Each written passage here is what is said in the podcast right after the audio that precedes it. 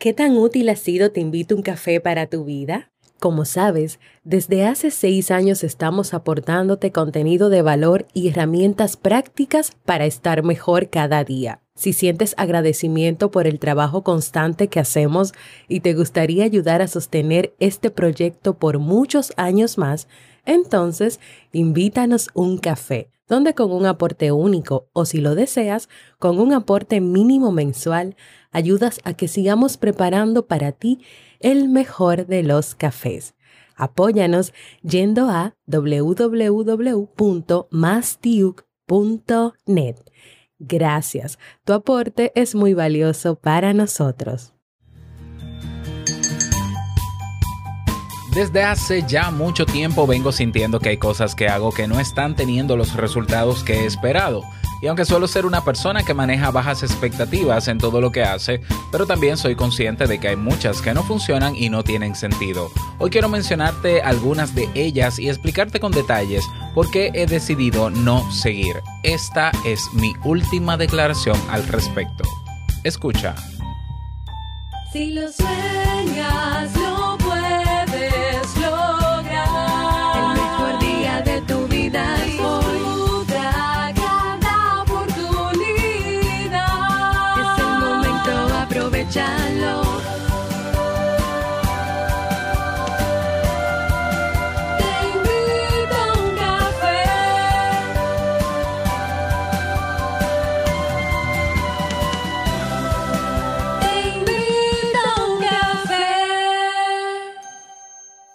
Y ahora contigo, Robert Sasuki, consultor en desarrollo humano y emprendimiento.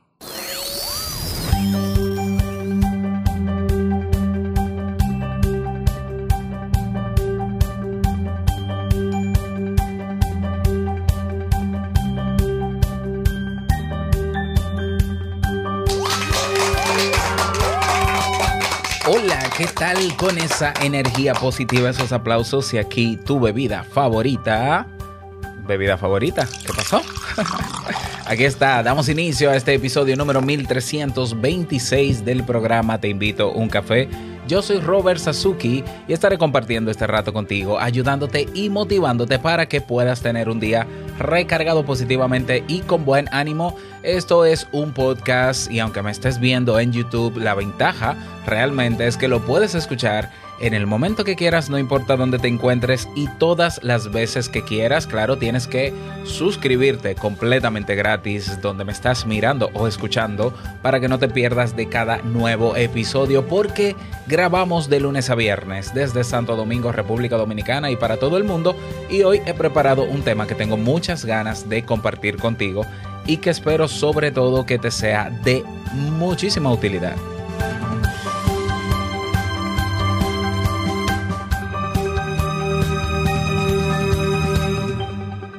Buenas noticias. Iniciamos esta semana en Kaizen un nuevo curso que se llama Cómo liderar comunidades.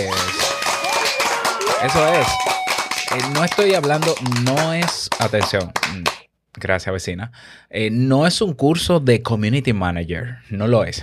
o sea, no es un curso de marketing orientado a la gestión de comunidades es un curso de liderazgo para comunidades o para grupos.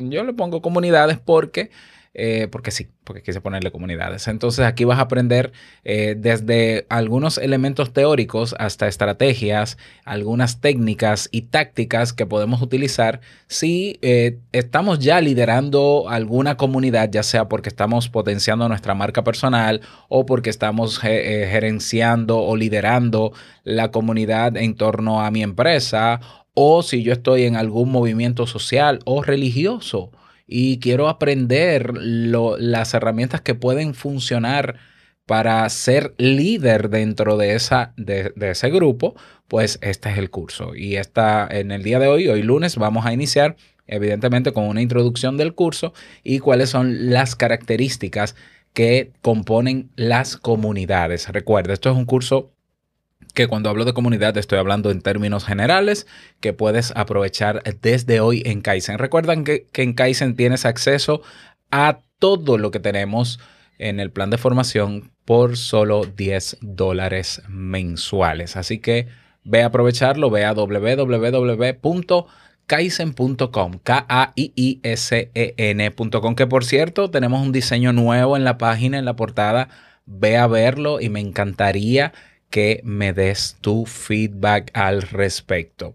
Bien, y vamos a comenzar el tema de hoy, así es, que he titulado eh, No voy a seguir, esto no tiene sentido. Bueno, te cuento, yo hoy estoy grabando el episodio en video y lo estoy haciendo también para YouTube. No es lo que suelo hacer todos los días, pero sí están los episodios diarios de Te invito a un café en YouTube como audio con una imagen estática que puedes aprovechar igual. Esto lo digo para las personas que me puedan estar viendo en YouTube. Bueno, tú que me estás escuchando y todos. A ver, eh, como decía al inicio de este episodio, hay, hay una cantidad de cosas que yo constantemente hago para eh, sostener mis proyectos en general. Una cantidad enorme de cosas. Cualquier persona que vea a un emprendedor digital o un emprendedor en línea que trabaja desde su casa, que tiene ciertas libertades, que puede hacer dinero en dólares, que puede ganar más que un empleado, eso es cierto, que puede eh, también eh, proponerse metas económicas, eh, etcétera, etcétera, ve lo bonito, ¿no? Ve, se ve fácil, se ve sumamente envidiable y se ve como que, bueno, este chico lo que tiene que hacer contenido y listo. No es así no es así. La verdad es que es un trabajo como cualquier otro. Si yo, bueno, si tú quieres lo hacemos, ¿eh? Si, tú, si me lo pides, yo lo hago. Pero si yo te hago un gráfico del flujo de trabajo constante que yo sigo, desde eh, lo que tiene que ver con Te invito a un café, la elaboración de cada uno de los temas. Luego te hago un flujo de trabajo de la preparación y elaboración de cada lección en Kaizen. Luego te hago otro flujo de trabajo del mantenimiento y el soporte que tengo que darle a mis páginas web. Luego te hago otro flujo de trabajo del soporte, mantenimiento, mentorías que hago con las personas con las que estoy trabajando. Uh, luego te hago otro flujo de trabajo que tiene que ver con la planificación de cada uno de los podcasts que tengo y otros medios, más las estructuras que hacen que se sostengan económicamente. Te vas a dar cuenta que es mucho trabajo. Claro, es cierto que tengo ciertas libertades, es cierto que yo gestiono las tareas en el tiempo que yo deseo y todo, pero eh, yo tengo, o sea, eh, el emprender online, aunque tiene ciertas facilidades, tiene el contra, el gran contra y quizás otros más, de que si no hay trabajo no hay dinero. Punto, punto pelota. O sea, no hay trabajo, no hay dinero. Si yo me sentara o me quedara acostado en la cama, hasta tarde y no grabara y no publicara cursos nuevos y no promocionara lo que hago, porque de nada, de nada sirve que yo tenga un buen producto o servicio para entregar a los demás si nadie los conoce, pues yo y mi familia nos morimos de hambre. Así de sencillo. bueno, entonces, eh, desde que yo comienzo a emprender en Internet, o bueno, vamos a adelantarlo, ¿no? Desde que yo comienzo a hacer marca personal en, Internet, ya hace algunos siete años, ocho años, eh, yo he venido creando sistemas de productividad que me ayudan a ser más eficiente. Es cierto que aunque trabajo solo y tú me ves haciendo todo solo, tengo aún así automatizaciones, programas, aplicaciones que yo pago para que vayan haciendo trabajos en lo que yo estoy aquí, por ejemplo, grabando. Todo eso ayuda muchísimo. Eh, vale la pena y, es la evidencia también de que se puede emprender solo. Se puede ser un solopreneur. Bueno, la verdad es que eh, es mucho esfuerzo, ha sido mucho esfuerzo. Dentro del esfuerzo que he realizado para, para sostener lo que hago, sea rentable o no sea rentable, está el cada día trabajar para llegar a personas nuevas, personas que descubran estos contenidos, que, descubran lo que yo ofrezco, lo que yo puedo ofrecerle y cómo puede beneficiarles o cómo puede ser una ventaja para ellos. Antes era mucho más fácil, sinceramente. Antes, antes era muchísimo más fácil porque antes, por ejemplo, cuando comenzaron las redes sociales que hoy son enormes, que hoy son las megas plataformas de redes sociales, llegar a las personas que, por ejemplo, se suscribían o te seguían o te agregaban a tu perfil era fácil. ¿Por qué? Porque persona que te agregaba a tu perfil, persona que cuando tú publicabas algo en tu perfil, todo el mundo lo veía, todo el mundo reaccionaba. Bueno, la mayoría reaccionaba, ¿no? Pero, pero todo el mundo prácticamente lo veía. Eh, era mucho más fácil llegar a personas nuevas en esas redes sociales. Y también en plataformas incluso de podcast. Yo recuerdo que iBox, que es la plataforma que yo conozco desde hace, pues, hace muchísimos años ya. Yo creo que fue de las primeras en español y de hecho es muy, muy popular. Eh, iBox eh, antes cuando eh, priorizaba en la o daba importancia o relevancia a las publicaciones frescas, a los contenidos frescos que había en su plataforma. Ya te imaginas que yo teniendo contenido fresco todos los días, yo estaba en la portada de iBox todos los días. Pero no yo, sino los temas que yo publicaba. Antes era mucho más fácil. Todo con el tiempo, con el tiempo, el crecimiento de estas plataformas se fue complicando. ¿Complicando en qué sentido? Complicando de dos maneras. Número uno, eh, la mayoría de las plataformas de redes sociales a medida que fueron creciendo adoptaron el modelo de negocio basado en publicidad que para, eh, exacto, a, través de anuncios, ¿no? Estoy hablando específicamente de Facebook, estoy hablando de Instagram, estoy hablando de YouTube, estoy hablando de LinkedIn, estoy hablando de Twitter. Y eh, una manera, eh, primero esas plataformas ya sabían que habían personas como yo que queríamos hacer marca personal a través de nuestros perfiles, nuestras páginas, etc.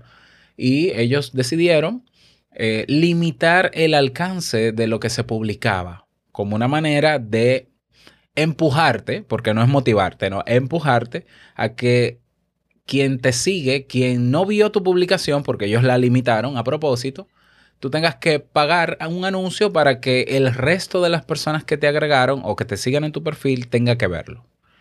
Eso ya pasa hace años, dos o tres años. Entonces, ya eso fue complicando más porque una persona que trabajó quizás durante dos o tres años para tener muchos seguidores o llegar a muchas personas desde sus perfiles sociales, eh, tuvieron que verse obligados o a pagar o a moverse.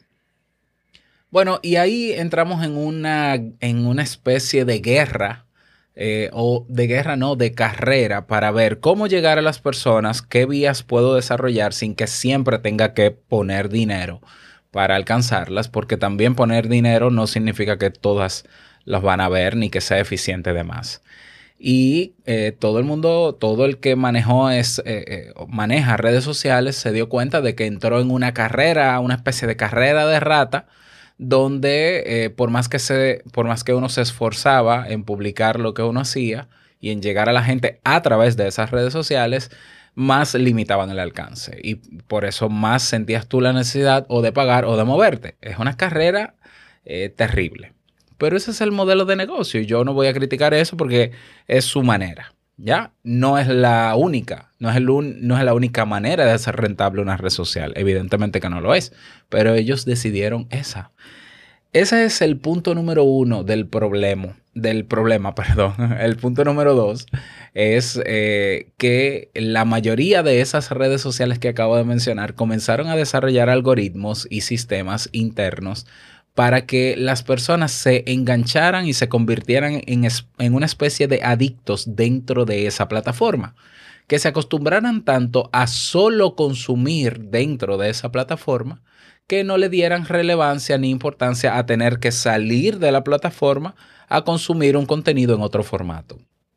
Entonces, hoy para nadie es un secreto que, por ejemplo, personas que tienen miles de seguidores en Instagram, eh, que ahora son influencers, eh, lamentablemente el, eh, el, alcance de lo que publican llega a un 1%, 3%, como mucho 5%.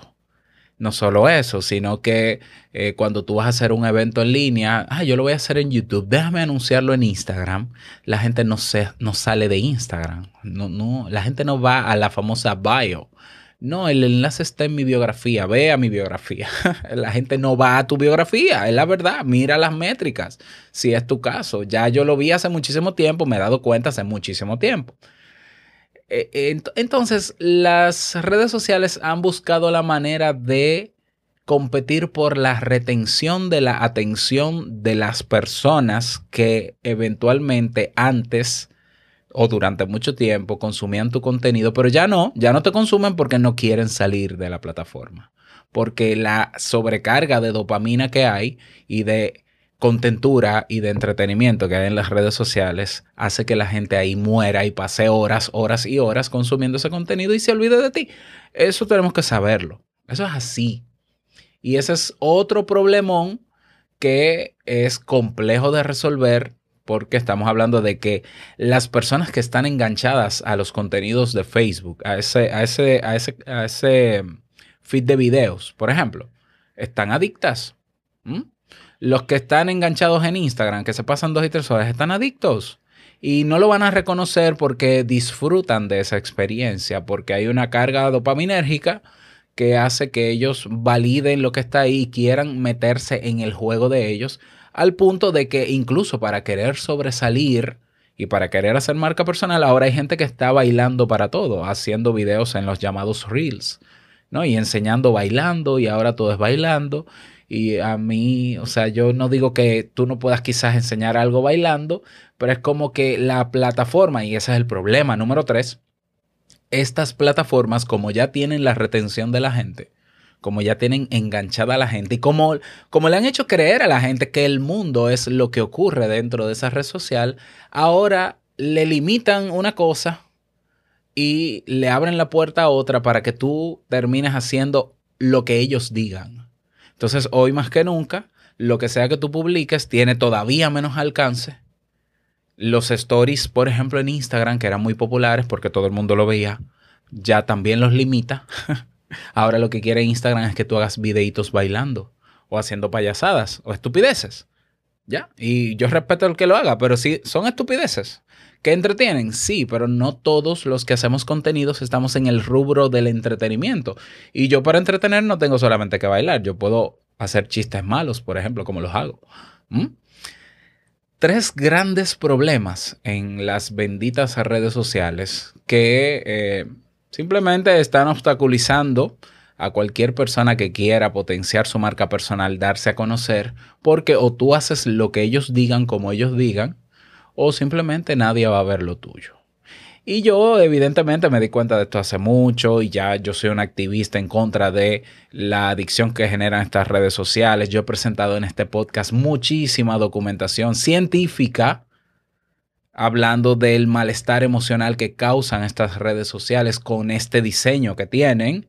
Justo hace dos semanas Facebook reconoce que, eh, que su misma plataforma está afectando la autoestima de muchas niñas y adolescentes, pero lo reconocen ahora. Pero ellos lo saben hace más de 10 años, desde que existe Facebook, ellos mismos hacían investigaciones y se daban cuenta de eso, pero ellos decían que no, que las redes sociales son para unir a las personas y listo. Pero hay decenas de investigaciones, gracias a Dios, no pagadas ni patrocinadas por Facebook, porque todas dirían que es, que es la maravilla, donde se evidencia cómo las redes sociales afectan psicológicamente y en negativo a las personas. Entonces, yo simplemente desde hace dos años más o menos, yo creo que ya vamos para dos años, un poquito menos, simplemente no presto atención a lo que se hace en redes sociales. Yo no busco seguidores, a mí no me interesa tener seguidores, aparte de que yo no me creo nadie para que me sigan. Ahora, yo sí quiero que consuman lo que yo produzco porque creo que puede ayudar y lo hago con esa intención, número uno. Yo no estoy en, el, en, la, en la dinámica y el juego de medir a los demás por el número de seguidores que tiene o por los likes que le dan o por los comentarios que tiene. Eso es un verdadero absurdo. Es absurdo también pensar que todo el mundo está en las redes sociales cuando no, no es cierto. O sea, eh, tú buscas la población mundial del mundo y más, más del 50% no usan esas redes sociales. Y de, y de tener cuentas no quiere decir que la usen tampoco. La verdadera realidad es lo que pasa fuera de las redes sociales. Todos sabemos que hay redes sociales donde lo normal es presentar una realidad, una realidad, una virtualidad, una realidad falsa. Suena extraño, ¿no? Algo virtual que no es real, inventado, creado, producido. Ok, nada de esto me preocupa. La realidad es que eh, yo hace ya un año, creo que celebro ahora en octubre un año, que cerré mis perfiles personales de Instagram, aunque lo abrí los otros días, pero volví a cerrarlo simplemente para hacer un experimento. de Instagram, de Twitter, de eh, Facebook. De LinkedIn no, y de LinkedIn creo que no lo voy a hacer porque el uso que le estoy dando me está aprovechando y no veo en LinkedIn los componentes adictivos que veo en estas otras tres. Cerré mis perfiles personales, ni hablar de WhatsApp, yo estoy feliz, yo voy a celebrar un aniversario de no estar en WhatsApp, maravilloso, ¿ya? O sea, nadie se ha muerto porque yo no esté en WhatsApp y menos yo. celebro un año, ¿no? De no tener mis perfiles personales. Pero eh, los perfiles comerciales o los perfiles de marca, por ejemplo, de Kaizen, de Te Invito a un Café, de cada podcast, sí están en esas redes sociales. Bueno, en fin, ah, lo que quiero llegar con todo esto, y no sé si cuando viste el título te sentiste un poquito extraño o extraña, esto no tiene nada que ver con Te Invito a un Café. o sea, si tú pensaste, ay, se va Robert ya. Ya Robert ya se, se, molestó y se dio cuenta de que, y, y se va. No, no, esto no tiene nada que ver con, te invito a un café para que te calmes en ese sentido. Ahora, lo que sí yo te voy a decir es que ya yo no voy a seguir haciendo porque no le encuentro ningún sentido y qué voy a hacer a partir de eso. A partir de ahora voy a cerrar todos los perfiles de todos mis podcasts, de mi marca y demás, de esas redes sociales, de esas redes sociales y para enfocarme en ser descubrible, es decir, o ser encontrable. Eh, producir contenido en las plataformas donde el contenido no persigue a la gente, sino que la gente busca el contenido. Por tanto, las personas ya vienen con un interés de consumir un contenido.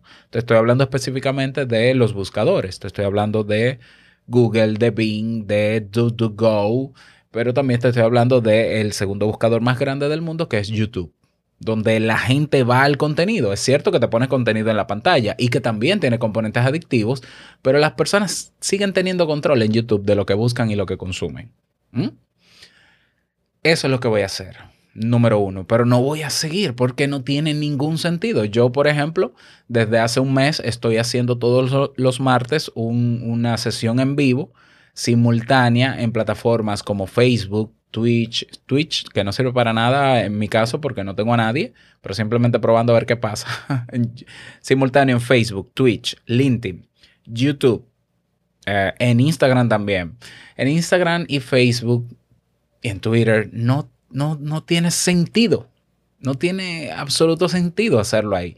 Primero, simplemente yo, como no estoy de acuerdo con la manera en cómo ellos hacen su trabajo y cómo ellos generan esa adicción en la gente. Yo no puedo estar en un sitio promoviendo movimiento en un espacio donde la gente está como las focas pidiendo que tú lances el pescado para yo aplaudirte con un me gusta. Yo no voy con eso.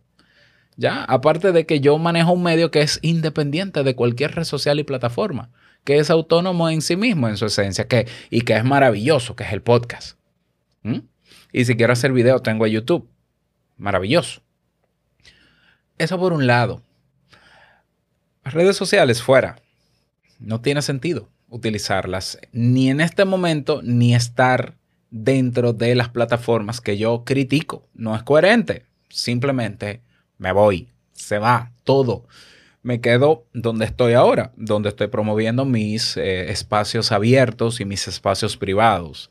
Está Telegram, que es el canal público donde ahí yo publico, valga la redundancia, los episodios y los contenidos que hago, donde se genera una interacción en torno a ellos, es un espacio abierto y gratuito. Canal de Telegram, me buscas como robertsazuke.com.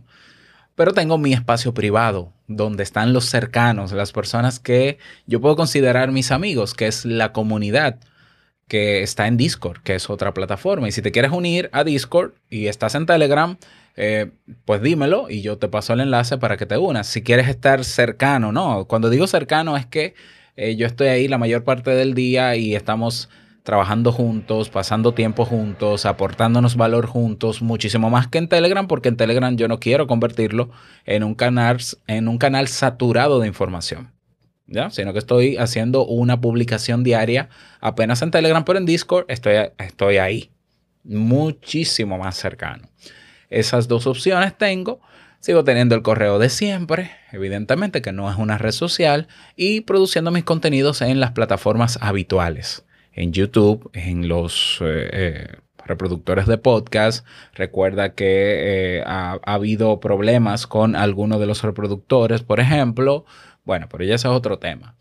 Ahora bien, otra cosa, ya para terminar. Hay otra cosa a la que no le veo mucho sentido y que tampoco voy a seguir haciendo y tiene que ver con Kaizen. Yo estoy haciendo un trabajo por encima de lo que, lo que lo he hecho siempre con Kaizen. Yo he integrado este año todas mis plataformas y todo lo que he hecho en Kaizen. Lo he hecho así. eh, para tener un solo lugar, darle mantenimiento a un solo lugar y no volverme loco. Yo estoy grabando lecciones todos los días, de una y dos lecciones por día. Eh, entonces, eh, el valor que, el valor real que tiene el contenido que está en Kaizen, los cursos que están en Kaizen, que son de más de 40. Yo siempre digo más de 40 porque es que no termino de contarlos todos, pero siempre estoy generando cur- cursos nuevos, videos nuevos, masterclasses, etcétera. Tiene que tener un valor de, por lo menos en- entre las horas que yo he invertido y lo que he hecho, de más de 3 mil o 4 mil dólares, definitivamente. O sea, ahí están años míos invertidos, horas, decenas de horas o cientos de horas invertidas en formación con un verdadero interés de ayudar y de enseñar a las personas muchas cosas que yo he aprendido y otras cosas más que ellos pueden eh, también aprender por su cuenta o mejorar, etcétera, etcétera, y que de verdad sean útiles. Yo no vuelvo a hacer descuentos en Kaizen.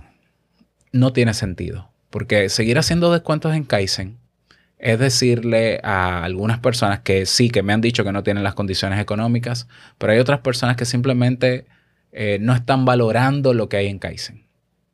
Entonces quieren todo gratis o quieren todo regalado. Y yo no voy a trabajar para, ese, para, esa, para las personas que tienen esa mentalidad. Yo voy a trabajar para personas que sí estén valorando, no solamente valorando, que entiendan que lo que en Kaizen yo estoy ofreciendo les puede ser útil o les es útil. Y tengo esas personas y esas personas pagan contentas, ya sea sus 10 dólares mensuales o su, anual, su, su anualidad. Entonces Kaizen no vuelve a tener un descuento. O sea, ya el último descuento lo hice para las personas en Telegram. Eh, te confieso que nadie lo aprovechó. Entonces, eso yo no estoy preocupado por eso. Eso simplemente fue un resultado. Eh, la verdad es que no tiene sentido yo seguir regalando. Eh, regalando descuentos enormes de Kaizen con una producción y una plataforma que hoy tiene que costar más de 30 mil dólares con toda la estructura y todo lo que tiene.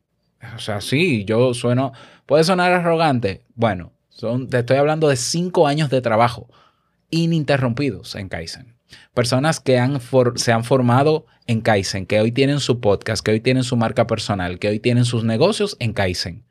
Tiene un valor de más de 30 mil dólares para yo estar bajándole el precio, que evidentemente yo siempre bajo el precio de manera genuina para que las personas puedan aprovecharlo y puedan, de verdad, si no tienen las condiciones económicas, entrar.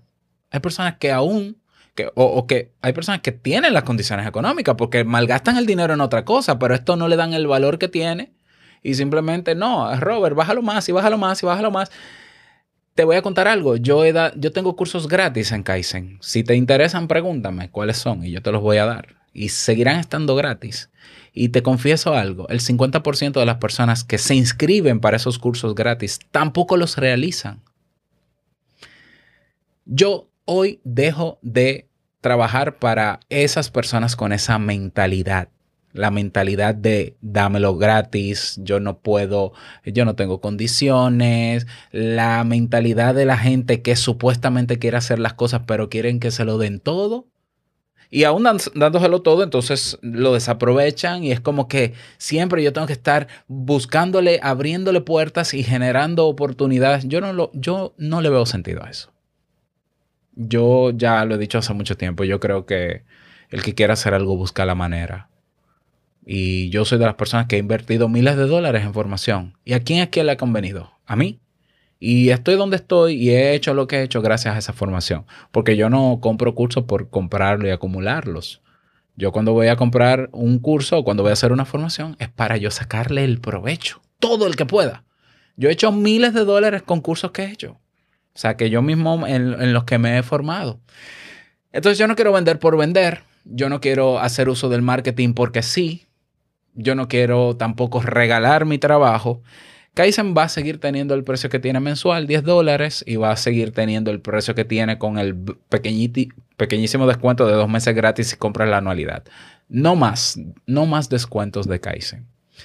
Yo quiero personas y voy a trabajar para llegar a personas que eh, les sea útil lo que está en Kaizen y que puedan aprovecharlo sin ningún descuento porque 10 dólares mensuales no me pueden decir a mí que es mucho dinero. No, de verdad no lo es que puede ser alto porque tú no tienes el dinero. Claro, eso es otra cosa. Pero el valor que tiene Kaizen supera por mucho ese, ese valor, ese precio. Porque una cosa es el valor y otra cosa es el precio. Otra cosa es el costo. Yo sé que para algunas personas de Latinoamérica es un costo alto, yo lo sé. Pero si no puedes pagarlo, no, no vas a entrar y punto. Es lamentable cuando tengas la oportunidad, si de verdad entiendes que la formación que está en Kaizen te puede ayudar a mejorar, incluso a hacer dinero, a generar ingresos, haz, tu esfuerzo, haz tu compromiso. Que en la vida las cosas no se consiguen de gratis. Lamentablemente lo digo, ¿no? Yo sé que suena un poquito cruel lo que estoy diciendo. A veces necesitamos la ayuda y la pedimos, pero no siempre, es, no siempre los demás van a cargar con nosotros. Y por quedarme sentado esperando a que las cosas pasen, las cosas no van a pasar tampoco. Tampoco le veo sentido a esto. Entonces, simplemente, y esto no es un regaño, ¿eh? no, no, no lo es, simplemente aviso, porque como lo dije al inicio de este episodio, esta es mi última declaración al respecto. Estoy fuera definitivamente de estas redes sociales que te he mencionado con todo lo que hago y estoy fuera de entrar en la carrera de doy oportunidades, genero oportunidades, aprovechan oportunidades, persigo a la gente para que vea la oportunidad y hay gente que está en otro mundo, está en su mundo y yo eso lo entiendo y lo respeto. Entonces yo voy a ir tras esas personas o voy a crear contenidos para esas personas que sí están enfocadas en formarse en lo que yo estoy ofreciendo en Kaizen y que aprecien el precio que tiene con relación al valor enorme que lo supera ese es el tema que quería compartir contigo en el día de hoy. Yo de verdad lamento no haberte traído un tema que no sea hablando de mí. Eh, no me gustan los temas donde yo tengo que hablar de mí, de mí, de mí, de mí. Aunque doy ejemplos en los temas, pero no es común. Pero es, es, el medio que tengo para yo llegar a la mayor cantidad de personas que siguen lo que yo hago. Eh, si yo hiciera de esto un video o un post en Instagram, en Facebook, en Twitter, nadie lo leyera Punto. Si yo hago un live en esas plataformas o pongo un post en la comunidad de YouTube, nadie lo lee porque la gente está en su mundo. Pero yo sé que muchas personas me escuchan, no solo me oyen, me escuchan. Entonces por eso decidí utilizar el mejor medio que yo tengo para eh, llegar a ustedes. Eh, me gustaría conocer tu opinión al respecto. Recuerda que en eBooks o en iBox me puedes escribir en la caja de comentarios que está debajo. También en YouTube eh, si quieres unirte a Telegram, tenemos un espacio de diálogo en torno a las publicaciones que hacemos. Y si quieres entrar a nuestro espacio más íntimo, que es la comunidad de Discord, escríbeme por las vías que he mencionado para yo pasarte el enlace. Y con muchísimo gusto me encantaría que formes parte de ese círculo cercano de personas que cada día estamos ahí eh, socializando. Ahí está Ángel, ahí está Ana Tobar de México, todos casi de México. Bueno, no todos. Ahí está María, ahí está Diego, ahí está Jamie, evidentemente. Eh, son muchos. Ya yo no debí poner nombres porque se me van a ofender. Ahí está Luz, ahí está Sheila, etcétera, etcétera. Y saludos a todos en la comunidad. Nada, eso era lo que quería compartir contigo en el día de hoy. Gracias por eh, prestarme atención. Y nada más, desearte un feliz día, que lo pases súper bien. No olvides que el mejor día de tu vida es hoy y el mejor momento para poner las cosas en su lugar es ahora. Nos escuchamos mañana en un nuevo episodio. Chao.